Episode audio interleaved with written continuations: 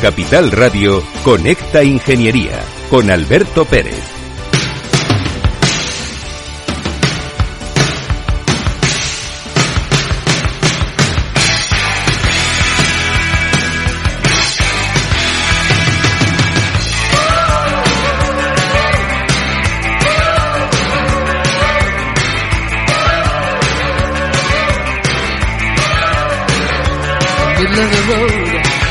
Buenos días España.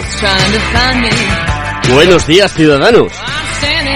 Qué día más lluvioso en Madrid. Bueno, no está lloviendo mucho, pero se ha puesto todo tan gris que el otoño ya ha llegado. Pero no sabemos si ha llegado para quedarse, si para que el veroño se tome otro tiempecito. Cambio climático ha llegado para quedarse y, y en ello estamos.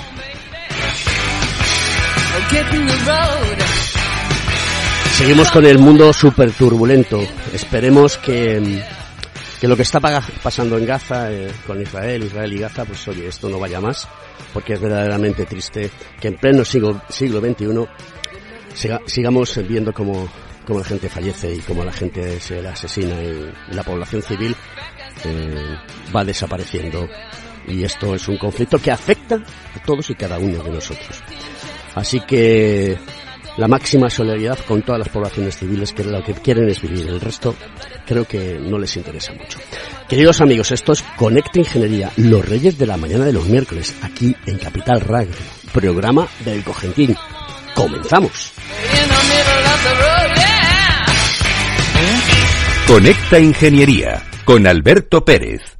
Según sondeos realizados por colegios profesionales, las licencias registran plazos de tramitación superiores a los 18 meses. Los encuestados afirman tener sentimientos de impotencia por los retrasos inaceptables y gravosos. En ECITI, las licencias ya no son un problema. Gestionamos con celeridad tu licencia o declaración responsable de modo presencial o telemático. Te garantizamos trato personalizado, seguridad y solvencia. ECITI es una entidad colaboradora urbanística del Ayuntamiento de Madrid con más de 10 años de experiencia. Solicita información, tu EQ de confianza, www.eciti.es. También puedes llamar al teléfono 914514499 o visitarnos. Estamos en la calle Jordán número 14 de Madrid. Acceso por el Colegio Oficial de Ingenieros Técnicos Industriales de Madrid.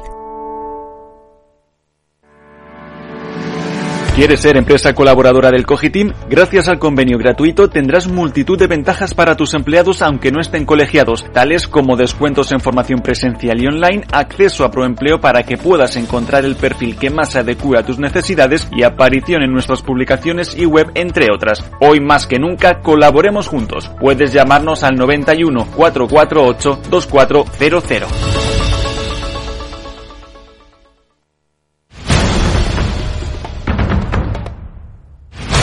Conecta Ingeniería con Alberto Pérez. Buenos días Alberto, ¿qué tal estás? Pues mira, esta semana vamos a hablar de una noticia que se ha producido en el sector industrial del automóvil en España y es que produce casi el doble de vehículos que Francia con la mitad de factorías.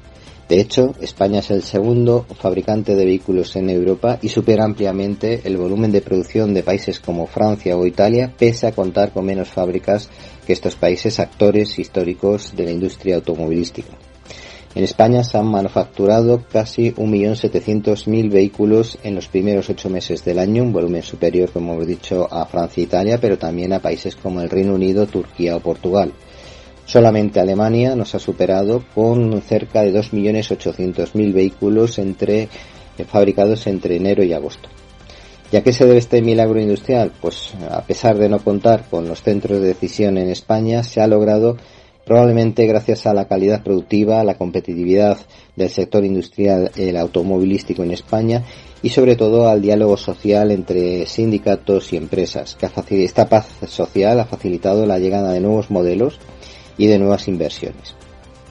España actualmente está, cuenta con 16 factorías, como pues hay que recordar la Ford en Almusafes, Seat y Audi en Martorell, Citroën y Opel en Zaragoza, también la Citroën en Madrid, eh, Nissan, Mercedes y Renault en Valladolid, Renault en Palencia, Citroën, eh, Peugeot, Opel y Toyota en Vigo, en Vitoria tenemos la Mercedes y finalmente en Pamplona tenemos la Volkswagen.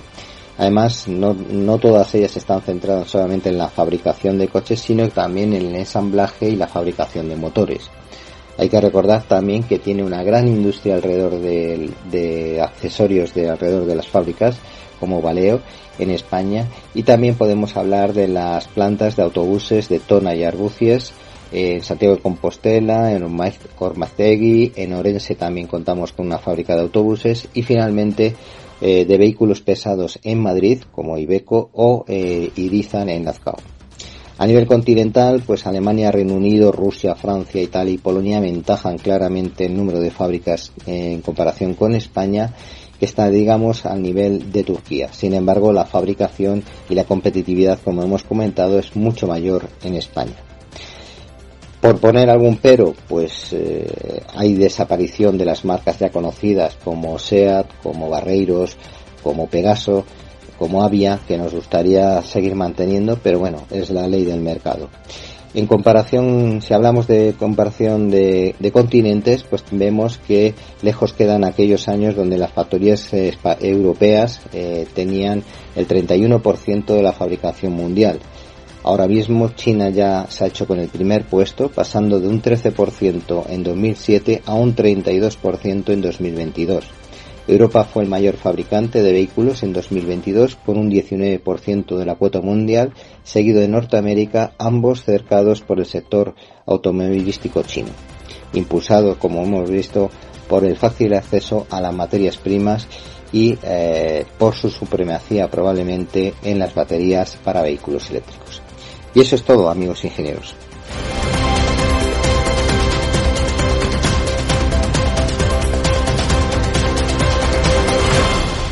Escuchas Conecta Ingeniería con Alberto Pérez. Baby,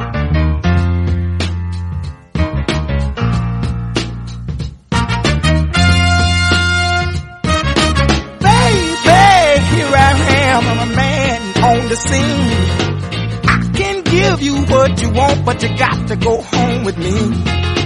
Otis Redding. Cómo es buena escuchar esto por la mañana, a primera horita aquí, fresquito y demás. Gracias Pérez, ¿cómo estás? Muy buenos días, Alberto. La secretaria técnica de nuestro colegio profesional, el Colegio Oficial de Ingenieros Técnicos Industriales, graduados en la rama industrial y Allende los Mares. Efectivamente. Como lo llevas, hacía mucho tiempo que no venías, si no recuerdo más, desde el 8 de marzo. De Del este Día de la Mujer, efectivamente. Te dejas poco. Sí, no soy yo muy proclive a la radio. ¿No? Acércate un poquito más al micrófono que Es que no, la adicción no es mi punto fuerte, Alberto. No. Pero bueno, haremos lo posible por vocalizar. ¿Cómo puede decir es una sevillana de Precisamente por eso, por, mi acento sevillano. Espero que me entiendan bien los oyentes. Te entienden perfectamente. Manuel Fernández ya era también hora, ¿no? Eh, tú eh, viniste después con Carlitos de Lama. Buenos días, efectivamente. Eh. Ya me, invitaste una vez y vine. es cuestión de que he invitado muchas veces. Si yo, yo, esto es un programa de los ingenieros, eh, no es mío, es de los ingenieros, de la sociedad más, porque son las que nos escuchan y nos soportan. Y, las que aprenden. ¿De acuerdo? Yo siempre lo digo, este programa no solamente lo escuchan eh, en el mundo de la ingeniería, que lo escucha mucha gente del mundo de la ingeniería, nos estamos haciendo muy celebrities, mm, es. ¿de acuerdo? Mm. Y, pero lo escucha mucha gente que también eh, le gusta aprender. Y hoy vamos a tratar un tema eh, de un proyecto que ha lanzado nuestro colegio profesional y que creo que es un acierto y que, bueno, pues de alguna manera u otra debemos de ponerlo en valor y debemos de, explicarle a la sociedad en esta situación de crisis que hay energética, que es muy fuerte. Hoy leía un artículo a primera hora de la mañana que decía que en la Comunidad de Madrid, que se está generando una, un gran hub del dato, hay muchas, eh, muchos servidores de, de datos, claro, están colapsando el consumo eléctrico. Y entonces el aprovechar cualquier tipo de fuente de energía y de alguna manera pues entrelazarla y hacer una comunidad energética nos va a beneficiar a todos. Y si se dispara el petróleo, que son los visos que tiene, esto eh, se va a poner eh, rojo, rojo, rojo. Entonces, quiero que me expliquéis, cortita y al pie, qué es la Oficina de Transformación Comunitaria para promocionar las comunidades energéticas. Así que Pues a cualquiera de vosotros dos. Gracia es la number one en este asunto. La que tiene la gracia. Totalmente. totalmente La ha tenido siempre. Totalmente. Lo tengo en el nombre, por lo menos. ¿Cómo están mis chicos? Que no te pregunta por Están estupendamente los ¿Eh? dos Robertos. ¿Los Robertitos? Les mando abrazos a mis amigos los Robertos. Se los daré de tu parte. Pues mira, te cuento, Alberto. Este proyecto empezó el año pasado, cuando salió una orden eh, donde se aprobaban las bases para formar, eh, era la primera convocatoria para crear oficinas de, transformación comunitaria. Esto, por supuesto, está, está subvencionado por los fondos Next Generation a partir del plan de recuperación, transformación y resiliencia y lo va a gestionar el IDAE. Entonces, el colegio, cuando leímos esta noticia, nos pareció muy interesante porque, lógicamente, estamos muy alineados con, con el cambio climático. Queremos participar en todo lo que esté en nuestras manos para poder alcanzar esa neutralidad climática que esperamos tener en el año 2050. Es un objetivo muy ambicioso, pero que el no sea porque el colegio tampoco ha puesto de su parte. Entonces nos presentamos a la subvención, a las ayudas estas que nos va a proporcionar estos fondos. Fue un proceso muy tedioso, todo hay que decirlo, porque hay que preparar muchísima documentación, justificar muy bien los objetivos del colegio, todo el trabajo que vamos a desarrollar. Se hizo un plan consolidado de trabajo muy exhaustivo para justificar eh, todas estas labores que vamos a hacer, tanto de difusión, acompañamiento como de asesoramiento al ciudadano y para ello contactamos con una empresa especializada que luego más adelante pues contactaremos con ella seguramente por teléfono para que también nos explique este plan que él desarrolló. Y así muy resumidamente para que lo, lo, que nos estén escuchando, una oficina de transformación comunitaria no es más que un espacio físico o virtual, porque hoy en día también todo se puede hacer a través de las redes, donde está dotado de unos recursos económicos, técnicos y de personal y tenemos que llevar a cabo unas labores de, de difusión, como he dicho, acompañamiento y asesoramiento es decir, nuestro objetivo principal es que se creen comunidades energéticas. Eso es resumidamente. Podemos hablar y hablaremos largo y tendido. y lo fundamental aquí es saber que nuestro objetivo es nada más y nada menos que desarrollar energía renovable. Desarrollarlo a través de la, de la ingeniería industrial, de, tecnologías que, evidentemente conoce y domina la ingeniería técnica industrial. Eh, eh, tenemos que desarrollar la eficiencia energética, tenemos que desarrollar infraestructuras para la movilidad sostenible, la gestión de la demanda, es decir, todo esto se va, intentamos desarrollar a través de qué? A través de las comunidades energéticas. Las comunidades energéticas eh, es una, una figura organizativa novedosa que lo que trata es de fomentar la participación de, de eh, personas, de entidades que normalmente no participaban en todo lo relacionado con la energía, con el sector energético, con el comportamiento energético. Efectivamente, Manuel, yo creo que este, este proyecto es muy interesante y desde aquí pues animamos, bueno, y esa será labor hasta el año 2025 del colegio de animar a toda la ciudadanía y sobre todo a los a todos los municipios de la Comunidad de Madrid, especialmente a los de reto demográfico, que pueden los que tienen mayor mayor problemas, incluso pueden tener em, entre sus ciudadanos algún tipo de casos de pobreza energética y este nuevo proyecto empodera muchísimo al ciudadano, facilita la generación de nuevos servicios, consolida las economías locales y por supuesto colabora, que es lo más importante, con el cambio climático. Se trata, sí, se trata Manuel. fundamentalmente de, que el modelo cambie radicalmente. Ahora eh, no coincide el, propietario de, las entidades que dominan la, pues todo el, sector energético, eh, no, no eh, coincide el propietario con el gestor y no coincide el gestor con el, con el consumidor. Bueno, pues esta figura lo que intenta es todo lo contrario, que el propietario gestione y que el, gestor también sea el consumidor. ¿Y esto cómo lo aterrizamos para que la gente mm, lo toque, lo plasme y vea reducida su, factura energética? ¿Esto cómo se aterriza? Bueno, pues esto no es, no es, bueno, lleva un proceso efectivamente que es complejo, no nos vamos a engañar y normalmente se va a requerir. Porque todo lo bueno es complejo. Sí, porque es complejo, todo es complejo, Alberto. porque requiere de, de, trámites administrativos y públicos que siempre son tediosos, como todos sabemos. Pero esta oficina es una oficina nosotros, e, efectivamente, nosotros precisamente por eso, porque puede ser tedioso y puede echar un poco para atrás al ciudadano de entrada para entrar en este proyecto, nuestra labor precisamente consiste en todo lo contrario, en animarle, asesorarle, acompañarle, o sea, todo gratuitamente al ciudadano y a los municipios. Nos vamos a ofrecer a todos los que están en la Comunidad de Madrid, por supuesto, y ayudarles a, llegar a las últimas consecuencias. profunda. Profunda. precisamente la primera fase de, de este proyecto es la difusión. O sea, se trata de, de, hacer ver a la, a, la, ciudadanía, a las entidades que habitualmente no se dedican a todo esto, a que pueden participar y que su participación va a beneficiarle a ellos y va a beneficiar va a beneficiar a toda la sociedad relacionada con ellos. Sí, pero el ciudadano no quiere poner un duro encima de la mesa. Bueno, para eso existen muchas ayudas. Es decir, para montar una comunidad energética, nosotros, por ejemplo, hemos recibido una subvención para hacer OTC, es decir, para hacer una oficina que dinamiza y promueve la creación de comunidades energéticas. Igualmente, la propia comunidad energética tiene opciones a solicitar ayudas también de los fondos europeos para crear esa comunidad energética. ¿Y subvencionada al 100%? No, al 100% no creo.Nosotros, por ejemplo, nuestro proyecto de la OTC está subvencionado a un 80%.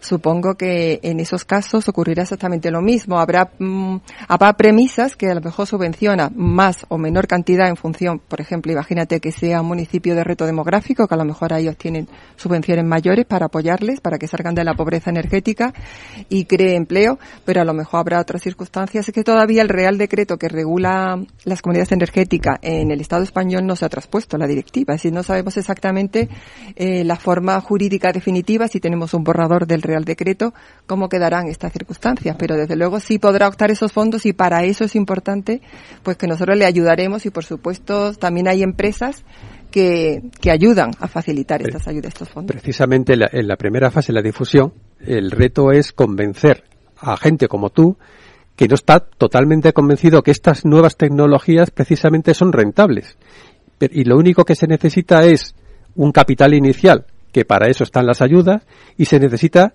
motivación y organización. Simplemente para, para hacerlo suficientemente rentable. sí, los que estamos en el mercado esto lo conocemos desde hace mucho tiempo. Y os hago estas preguntas porque es importante que la gente lo entienda y la sociedad sea consciente de, de, todo lo que estamos hablando. Pero al final alguien tiene que poner la pasta. Y la tiene que poner el que quiere hacer uso de esa comunidad energética. Y a lo mejor no la tiene. ¿Hay algún tipo de financiación por parte de una entidad financiera? Que no lo sé. Se están llegando a acuerdos en ese sentido para que, oye, mira, sí que vas a tener que pagar el 20%, porque se financia nada más que el 80%, pero ese 20% lo vas a poder pagar en cómodos plazos, o la propia compañía que te suministra la electricidad te hace una regulación de la factura para que tú no sufras. Que seguimos viviendo en España, es que la gente, hay gente que, que le cuesta llegar a fin de mes, ¿eh? y que no está muy bollante la situación, que tenemos ahí un montón de millones de parados. Pues todas estas trabas se trata de que todos contribuyamos a reducirlas y eliminarlas y, la cuestión es que nosotros estamos convencidos de que se puede. Y precisamente de lo que se trata es de, eh, de convencer a la gente de que se puede, de que todos los, de, todas las instituciones están por ayudar, para que esas trabas que existen actualmente cada vez sean menores, que la, que la traba financiera a la que te estás mencionando, que realmente ahora mismo estamos en una situación proclive a que, a que la, la, financiación justamente no sea el problema mayor. Precisamente todo esto viene a consecuencia de la crisis del COVID, de tal forma que eh, se trataba de, de, fomentar la actividad económica. Justamente lo que, lo que está intentando todo esto es fomentar que haya más actividad, que, que haya más actividad económica y que esa actividad económica se centre en mejorar algo fundamental como es el comportamiento energético. Vamos a poner un ejemplo práctico. Y es el siguiente. Un edificio como el que estamos aquí desde los estudios de Capital Radio, aquí en la calle Almagro 46, la cuarta planta. Eh, como propietario decido juntarme con mis vecinos y decirles, mira, hay estas oportunidades. Podemos hacer una comunidad energética. Arriba tenemos espacio para poner unas placas solares, podemos también montar unos molinillos de viento y, ¿por qué no, el día de mañana una batería de hidrógeno? Justo. la primera idea es encontrar el modelo de negocio. Se trata de, ver en función de tus necesidades y de tus posibilidades qué es lo mejor, en, qué, en qué sector podrías encontrar algún hueco. En la generación, puedes encontrarlo en el transporte, puedes encontrarlo en la demanda, en definitiva, y es la clave, la- el, el principal punto es encontrar la mejor oportunidad en, en- en la situación en la que estás. Pero la ciudadanía de esto no entiende. ¿De acuerdo? Entonces hay una junta de vecinos que hay un administrador que la convoca y le explica a la gente esto es lo que hay, esto es lo que no podemos ahorrar. Esto se hace así. Eso habitualmente, ¿vale? Eso es. Entonces, eh, el administrador no lo explicará, iréis vosotros a explicarlo. Claro, efectivamente. Y le contaréis a la gente y haréis un estudio. Claro, o sea, Pero tendréis que hacer un estudio lo más certero posible de Claro. esa situación. Y para eso necesitas las facturas que hay es. actualmente, eh, las canalizaciones, es. saber si se puede soportar la estructura arriba en la azotea, todo, etcétera, etcétera, etcétera. Y ese trabajo, ese trabajo es gratis para el Eso propietario. En ese efecto. trabajo lo va a hacer nuestra oficina de nuestro colegio profesional. Efectivamente, nosotros iremos. Y, o sea que vais a hacer un estudio gratuito. Bueno, vamos a un poco a puntualizar. Es decir, nosotros, en la comunidad de propietarios puede llegar a nuestra OTC o a otra de las 79 que creo que se han establecido en esta primera convocatoria y dirá, como tú dices, ¿qué hago? ¿Por dónde empiezo? No sé cómo empezar con este tema de la eficiencia energética. Entonces, lo primero que haremos es que nos reuniremos con la comunidad de propietarios y le informaremos. Hay una primera parte de información y, difusi- y difusión. Le ayudaremos a los inicios, porque tiene que montar una personalidad jurídica a la comunidad energética. Y le vamos a acompañar en todo momento, pero luego de fondo el proyecto que yo creo al que tú estás hablando, el proyecto técnico de ingeniería del desarrollo de las propias instalaciones de energía renovable, eso lo hará un ingeniero, lógicamente. Ese proyecto ahí no entramos.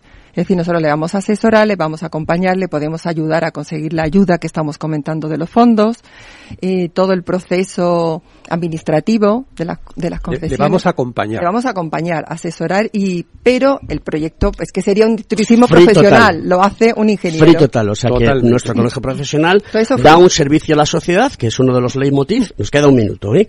Os lo digo porque tenemos a, a un invitado al otro lado del teléfono y que luego después eh, retomaremos con él la conversación. Pero nos queda un minuto nada más.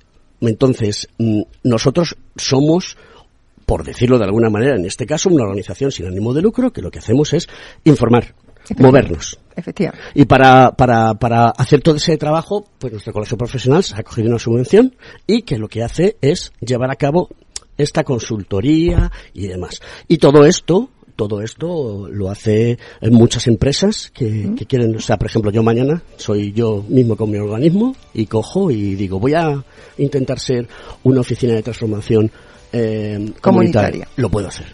Bueno, tendrías que eso, si quieres esa oficina de transformación comunitaria exactamente, tienes que esperar a la próxima convocatoria, que esa ya, se ha ya se ha terminado. llenado, ¿no? Bueno, pues vamos a seguir porque es un tema muy interesante, porque aquí esto va de dinerito.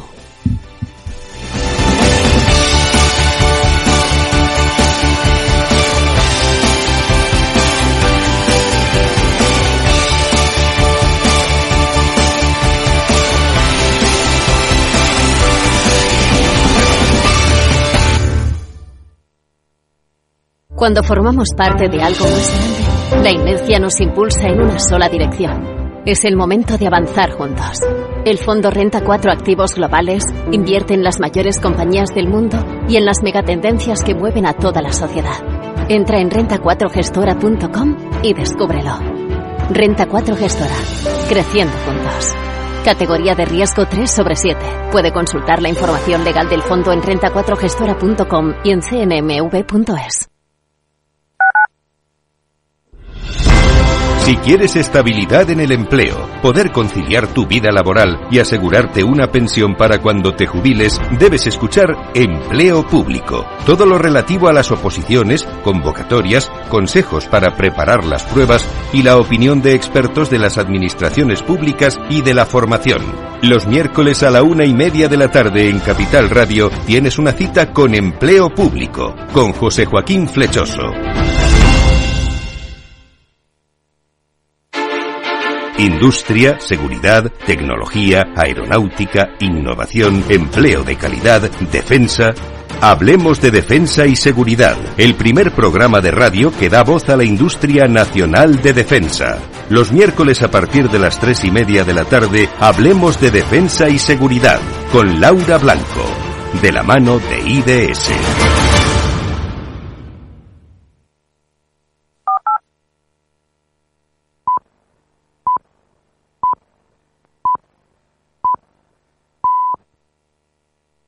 En Capital Radio, Conecta Ingeniería con Alberto Pérez.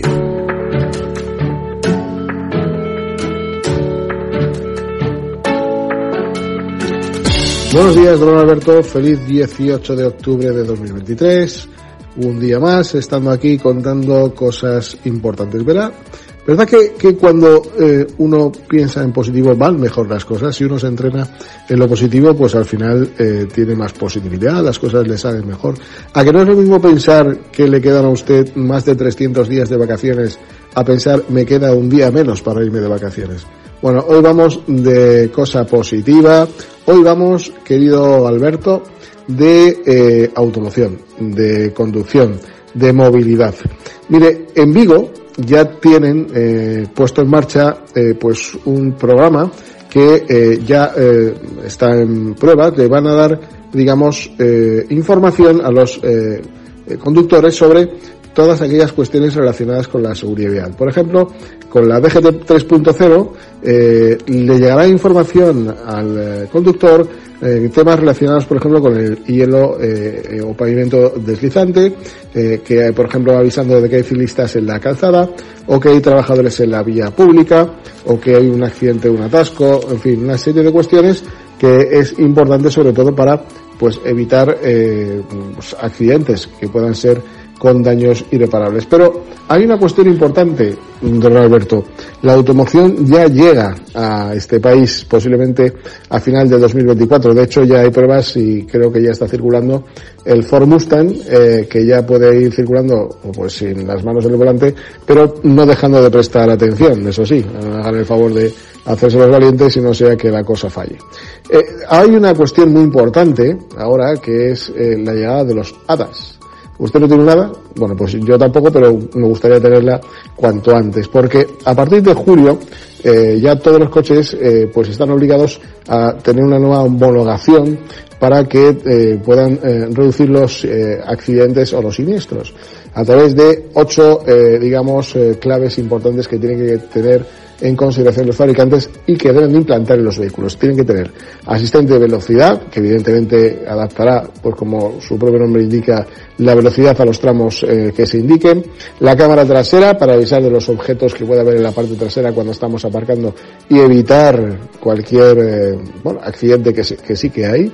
Eh, alerta de cambio de carril, importante por si nos despistamos, pues ya no solamente las bandas, sino el propio coche corrige la trayectoria del vehículo, el detector de fatiga, la frenada de emergencia, el bloqueo del vehículo, una preinstalación obligatoria para el alcoloc, eh, sistema que eh, bueno bloquea el encendido cuando el conductor ha bebido demasiado. Y la caja negra, algo que ya no van a llevar solamente los aviones, sino también los vehículos para, bueno, pues reconstruir unos posibles eh, siniestros y evaluar sus causas. Además de una alerta de cinturón de las plazas traseras para que nadie se escape de llevar siempre puesto un- una cosa tan importante como ese es el cinturón de seguridad. Hoy, como le he dicho, íbamos en positivo, íbamos moviéndonos a través de la movilidad y aquí les dejo estas pinceladas que espero sean constructivas y que sirvan para mucho, por lo menos para salvar muchas vidas y sobre todo evitar muchas discapacidades. Feliz miércoles a todos, un abrazo fuerte amigos, hasta luego.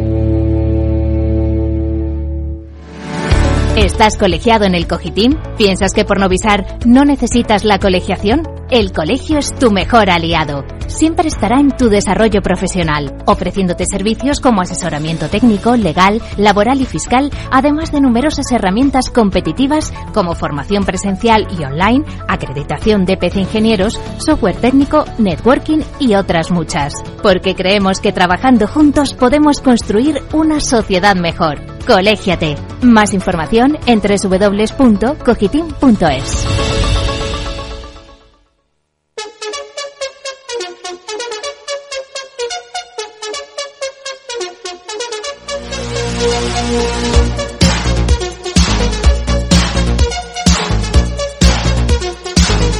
Conecta Ingeniería con Alberto Pérez.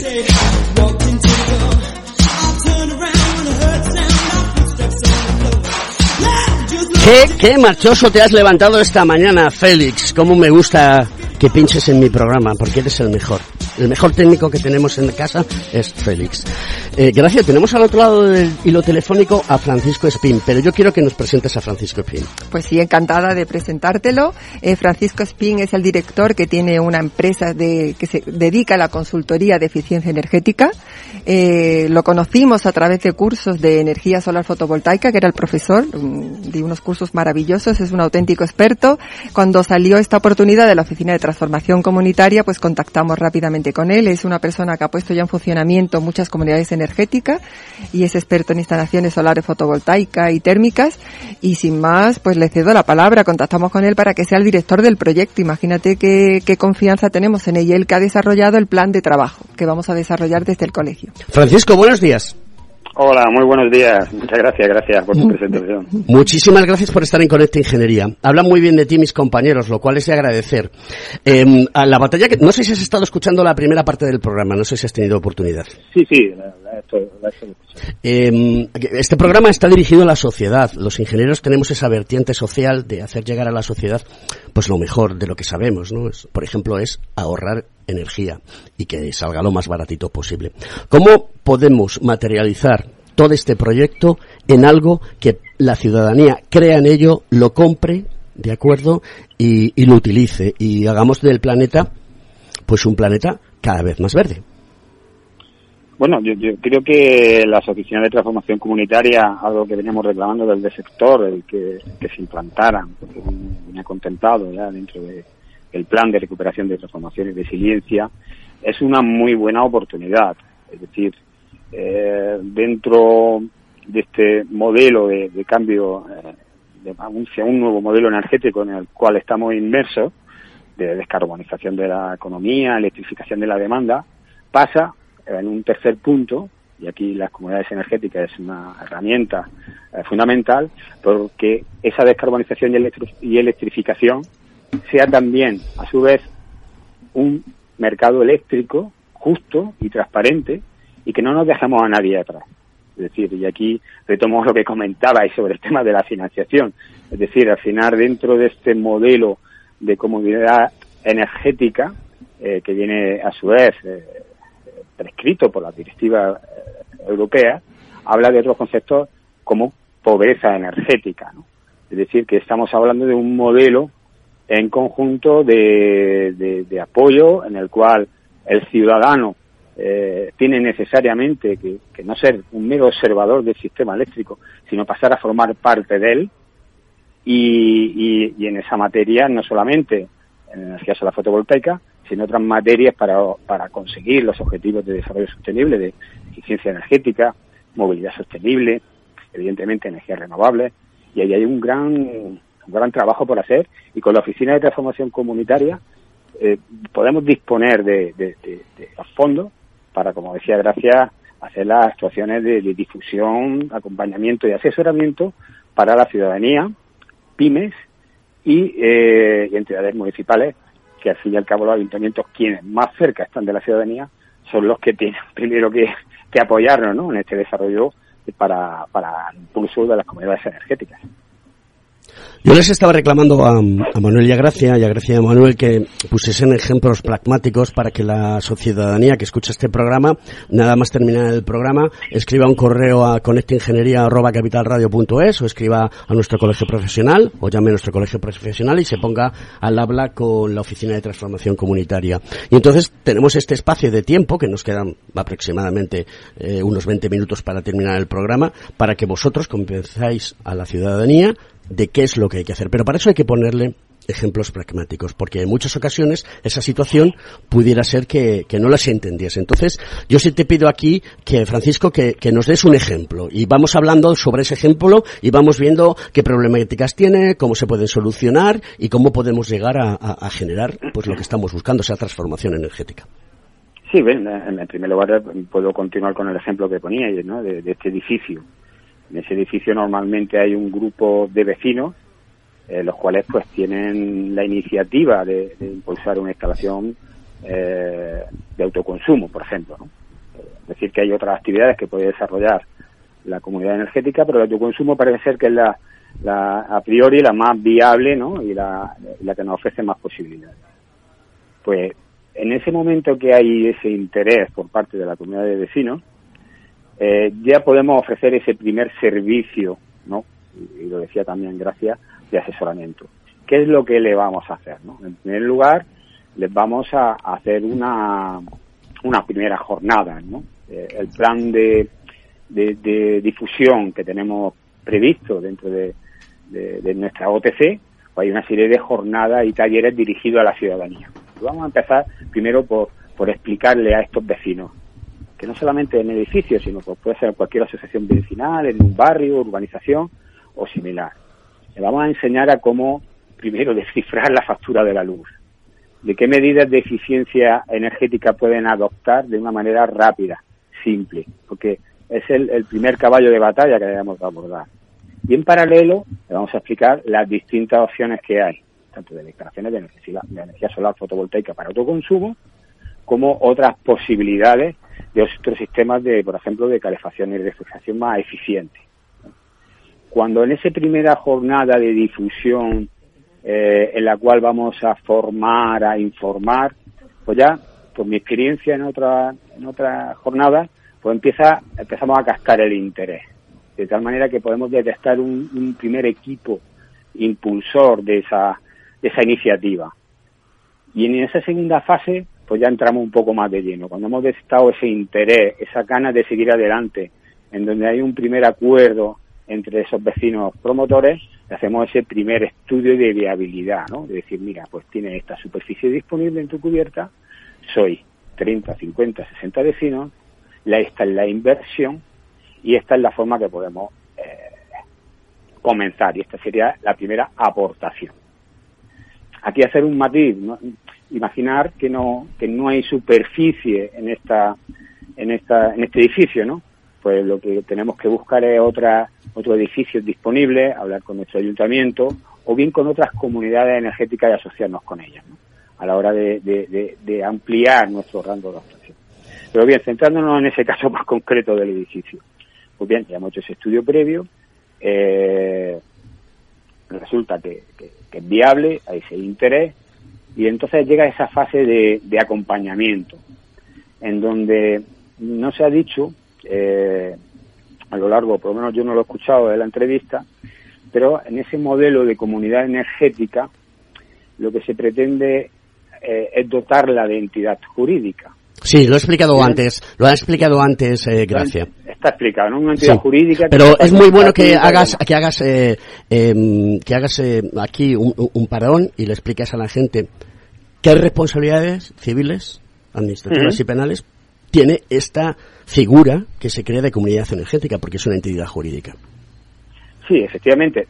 Si bien dentro de la OTC eh, el modelo que, que, se persigue es esa creación de esa entidad jurídica que viene descrita por las comunidades de energía renovable, que ser de energía, de participación abierta y voluntaria, eh, donde nadie tiene el control, también está abierto y matizar a otros tipos de comunidades que estén eh, reguladas con el ordenamiento jurídico. Es decir, que aquí la normativa lo dejó de una manera amplia, ¿no? Para abarcar otros tipos de comunidades energéticas. En esta fase entraríamos, y, y muy bien por la puntualización, porque también tenemos una parte de acompañamiento, esa parte de acompañamiento y dinamización, pero también de asesoramiento. No solamente de asesoramiento técnico, sino también de asesoramiento administrativo y jurídico, en donde eh, precisamente vamos a determinar qué tipo de entidad jurídica va a responder más a nuestra, a nuestra iniciativa. Tenemos tres tipos, el, la asociación, la cooperativa e incluso, pues hay algún caso en España, concretamente en el Ayuntamiento del, Prat, que se conozco, de una sociedad limitada pues vamos a tener las responsabilidades propias de cada una de ese tipo de entidades jurídicas. O sea, en una comunidad de vecinos estamos hablando que tendrá un número de CIF como lo tiene y que producirá una energía y esa energía pues la podrá utilizar para consumo propio o para venderla y meterla en la red, ¿correcto? Bueno, eh, hay distintas modalidades, esto es que es un tema amplio. O sea, la comunidad de, de, de propietarios en sí no es una entidad jurídica prevista por el ordenamiento eh, jurídico actual con el tema de comunidades de energía renovable y ciudadana, en general de comunidad energética, pero sí de comunidad energética. O sea, que sí tendría que esto? tener, por decirlo de alguna manera, otro CIF. Efectivamente, sí, porque la participación abierta y voluntaria no es factible en una comunidad de vecinos, lo van a entender todos los oyentes, porque o eres propietario del, del piso o, del bajo o no lo eres, ¿no? Entonces hay que, hay que hacer otra entidad jurídica. No obstante, matizaba al respecto esa comunidad de vecinos, para sí se puede constituir como comunidad energética, porque dentro de una de las modalidades permite otro tipo de, de, de, forma o de, o de modo de comunidad, que es el, el aunque no se constituyan como entidad jurídica en sí, pero sí están reguladas por el ordenamiento jurídico, en este caso sería por, por el Real Decreto de Autoconsumo. Francisco, por, este dejárselo claro, por dejárselo claro a la audiencia. es eh, bastante complejo el tema. Sí, claro. Es que, eh, mira, hay una cosa eh, que voy a decir para todos, y lo digo muchas veces, ¿no? Y mm, la tecnología tiene que ser barata, eh, tiene que ser útil directamente y fácil de usar. Cuando no es ni barata, ni útil directamente, ni fácil de usar, no funciona. Y esto es tecnología, estamos hablando de tecnología.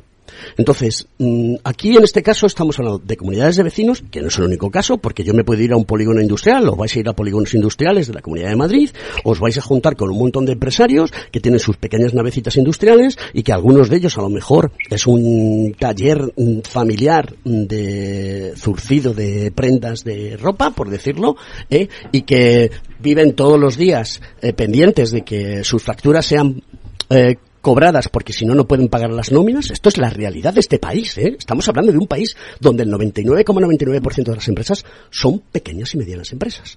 Y dejo al lado el tema de los ayuntamientos y comunidades autónomas, porque esos van por otro lado y esos tienen quizás más fuelle y más pulmón para aguantar toda esta situación. Entiendo que desde esta comunidad perdonad, desde esta oficina que se ha creado de transformación en el colegio, vuestro público objetivo es comunidades de vecinos y por decirlo de alguna manera, comunidades de polígonos industriales o, de, empresarios, ¿vale? Empresarios y comunidades de vecinos. Claro, esto hay que salir a venderlo. Tú me dices, oye, vamos a ir a explicaros esto con una jornada. Yo creo que todos hemos ido a una comunidad de vecinos y sabemos cuánta gente va a la comunidad de vecinos. ¿De acuerdo? Y entonces eh, hay que crear un campo de cultivo para que tengas la mayor cantidad de, personas. No recuerdo la cifra y eso me lo vas a decir tú, pero sí sé que eh, si deciden una serie de vecinos una situación y los demás no la deciden, hay unos, una serie de porcentajes con los cuales se toma la decisión sí o sí. Pero luego hay que sacar el proyecto adelante, porque el proyecto no va financiado al 100%. Y todas estas cosas son las que quiero que expliques para que eh, los oyentes de Conecta Ingeniería eh, de Capital Radio pues puedan hacerse una, una idea de todo y para que os llamen, pero vamos, desde ya, desde que termine el programa. Bueno, insisto, no es un tema fácil, como lo pone. En primer lugar, el nuestro público objetivo efectivamente son los ciudadanos y pymes. Yo no descarto a los ayuntamientos. Los ayuntamientos es uno de los, es quien está más cercano a la ciudadanía y quien debe de participar a su vez. Eh, no solamente para conseguir ese, esa reducción en la factura eléctrica, sino como motor e impulso. De hecho, eh, creo que la mayoría de las oficinas de transformación comunitaria que se han adjudicado esta ayuda eh, son ayuntamientos, salvo distintas fundaciones y colectivos como el nuestro, como, el del Colegio Profesional. Eh, dicho esto, en, el, en, la cuestión de, de, de, fácil y sencillo, pues efectivamente las comunidades de vecinos pues no es algo sencillo necesario una aprobación, en este caso de un tercio de los votos para llevar a cabo un proyecto, pero sí lo que hemos detectado es que eh, para llegar a conseguir esos acuerdos, nada y en absoluto fácil, hace falta, en primer lugar, mucha, mucho acompañamiento y formación. Y por otro lado, llegar a esas comunidades de vecinos, a esa asamblea de vecinos, con las cosas claras. ¿no? Yo tengo aquí experiencia de varios casos en, en, desarrollo proyectos que han tardado años y otros que lo hemos conseguido llevar relativamente en un plazo corto de tiempo porque se han hecho las cosas desde el inicio con un planteamiento claro, con unas decisiones y sobre todo sin dejar, sin dejar a nadie atrás. ¿no? Al final los vecinos lo que quieren es que cada uno tenga la posibilidad de, de beneficiarse. Y en esos proyectos y estudios previos que hacemos, lo que hacemos es plantear siempre esa opción, ¿no? con esa participación. Por otro lado, por entrar básicamente en lo que consiste, pues vamos a centrarnos, a seguir centrándonos en este edificio, pues al final lo que hacemos es eh, crear una, una, una instalación de energía solar fotovoltaica, en este caso de autoconsumo, estudiamos la cubierta, por ejemplo, si somos 50 vecinos, en función de esa superficie disponible, hacemos un acuerdo de reparto equitativo entre cada uno de los vecinos. Ese reparto equitativo entre cada uno de los vecinos, lo ideal, que eh, a su vez es, eh, porque finalmente no todos van a, van, a, van a optar, pero sí les dejamos la posibilidad de entrar posteriormente. Es decir, que en un principio de 30 vecinos deciden entrar 5, hay un acuerdo de reparto inicial, un acuerdo de inversión y un porcentaje que queda abierto en ese acuerdo para que si mañana yo tengo más posibilidades de entrar, siempre tenga esa opción con un acuerdo después de ese reparto de que aporte la inversión para la red. ¿Qué vamos a conseguir con esto? Pues vamos a conseguir una reducción en la, factura de la luz de aproximadamente, que puede estar en torno a un 30 y un 50%, esta factura de energía, y con el excedente lo que hacemos es que eh, lo podemos compensar en nuestra factura de la luz, o bien optar por otras modalidades que ya sería eh, de venta. ¿Y qué pasa si todos los vecinos no tienen una distribuidora y tienen diferentes tipos de distribuidoras o comercializadoras? ¿Cómo se pone de acuerdo a todos para que, para que esto repercuta de manera equitativa eh, a todos? Es decir, que mi vecino no me diga mañana, ah, pues yo pago nada más que 3 euros. Coño, y si yo pago 20. Es, eh, porque estas cosas lo, ideal es que estén todos en la misma comercializadora. La, la, legislación te permite que cada uno esté en distintas comercializadoras. Eh, aquí aparecen, y, bueno, ya de los años que llevamos trabajando, una nueva figura que se llama el gestor del autoconsumo, que lo que hacemos es representar a cada uno de los vecinos, también con cada una de sus comercializadoras, de tal manera que actuamos a su vez como eh, representantes de, ellos, precisamente para lo que dice que es una buena puntualización. Eh, evidentemente, es, es, libre, ¿no? El que cada uno pueda estar con la comercializadora, pero ahí se le va a aconsejar y asesorar. Luego cada uno, el, ese acuerdo que tenga eh, económico de, con su comercializadora, pues puede ser distinto. Si bien ese reparto de la energía va a ser equitativo totalmente. Si a uno eh, le cobran. Sí, te voy a poner un ejemplo, te voy a poner un ejemplo que es muy, muy gráfico. Una familia numerosa hmm. nunca le interesa cambiar de comercializadora. Nunca. Porque tiene un bono social. Y ese bono social es muy importante hoy en día. ¿De acuerdo? Entonces, eh, va a depender de cómo sea esa comunidad y la idiosincrasia de cada uno de los vecinos, donde no les va a interesar en ningún momento cambiar de comercializadora. No, no, esa persona, esa, no, implica cambio de comercializadora. Esa, esa, esa, esa, esa, esa familia numerosa va a poder utilizar la energía para su propio autoconsumo, pero no decide vender eh, la energía es que la tarifa regulada del PVPC, precio voluntario del pequeño consumidor, que es el, la que se pueden acoger a ese bono social, no implica que si yo tengo una instalación de autoconsumo tenga que cambiar de comercializadora. Otra cosa es que haya otros modelos de comunidad energética desarrollados por grandes empresas que le interese que a ti te cambie, pero la legislación no dice nada al respecto. Y de hecho dentro de nuestro modelo no, no, no incitamos a ello, aunque la asesoremos. Esa tarifa de PVPC, eh, a la cual se pueden acoger con el bono social, permite tanto la extracción de autoconsumo como la compensación de esos excedentes, que a la misma vez se le compensa a su vez también ese excedente, si bien en vez de un precio libre que acuerda con la comercializadora, a un precio que está regulado ¿no? y que va en función del precio del mercado. Si la luz este mes pues, sube, pues a mí me van a compensar ese excedente a un precio más alto que cuando está más baja. Es decir, como conclusión, cualquier eh, consumidor independientemente de la tarifa en la que esté, se puede acoger a esta modalidad, en este caso de autoconsumo, pertenecer a la comunidad energética y por último y más importante, no es necesario cambiar de comercializadora. Perfecto. 100 vecinos pueden estar en la misma, en distintas comercializadoras. Otra cosa, y voy a insistir en esto, es que hay algún proyecto de grandes compañías eléctricas que se llaman comunidades energéticas, y lo entrecomillo, pero que realmente pues es un modelo de negocio en el cual ellos evidentemente intentan atraer no solamente a esa instalación, a esa comunidad energética, a la instalación fotovoltaica, sino también pues adquirir cuantos más contratos de energía eh, que puedan más. Pero en este Francisco, caso, totalmente no recomendable. Nos quedan muy pocos minutos y, y necesito preguntarte una serie de cosas para adquirir más conocimiento al respecto y para que los oyentes lo puedan entender. Bien, digamos que ya nos ponemos todos de acuerdo, ¿vale? Eh, Gracia nos comentaba y Manuel nos comentaba antes que se subvenciona el 80%. El 20% restante va por cuenta, eh, ¿no? Era la subvención de la Oficina de Transformación Comunitaria.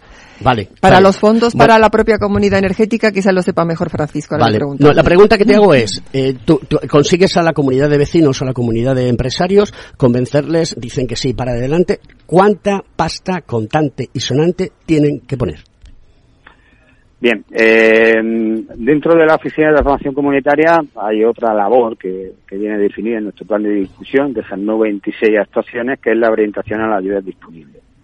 Dentro de la orientación a la ayuda disponible vamos a distinguir varias. Por un lado, estarían, si nos constituimos como comunidad energética, como dicen las bases, está pendiente de, de salir eh, unas nuevas convocatorias de un plan que se llama Implementa, de los fondos Next Generation, eh, gestionado por el IDAE, eh, en los cuales pues hay una, una buena cantidad, no, disculpa, pero no sé comentártelo ahora mismo.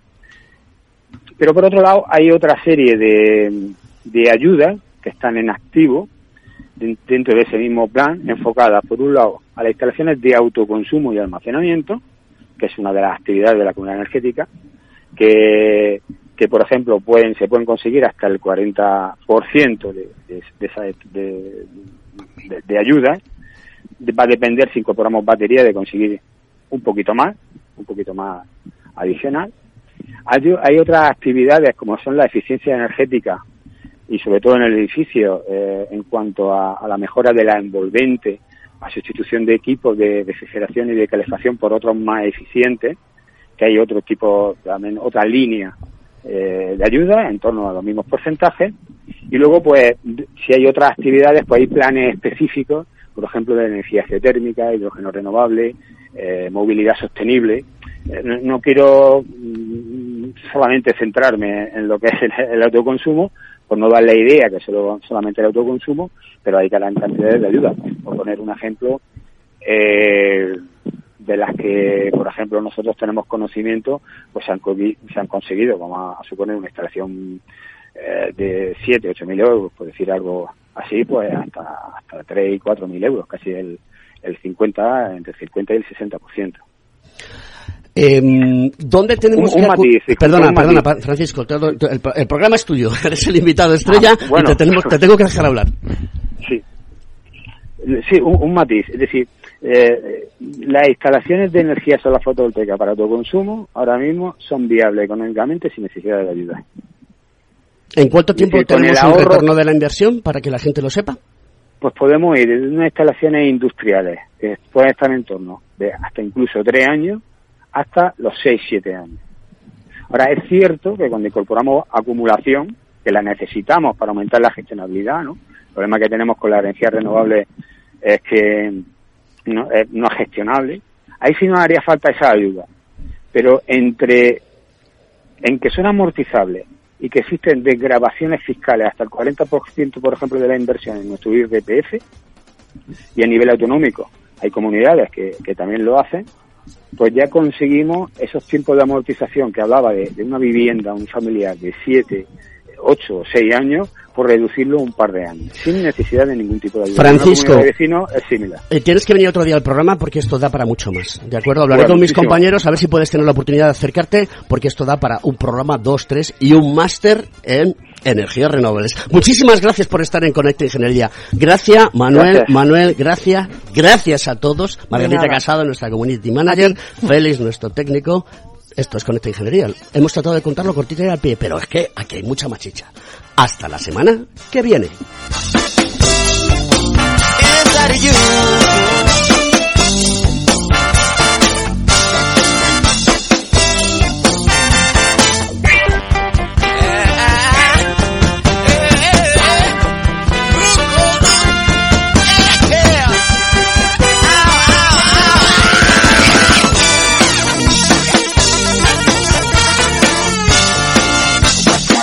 Conecta Ingeniería con Alberto Pérez.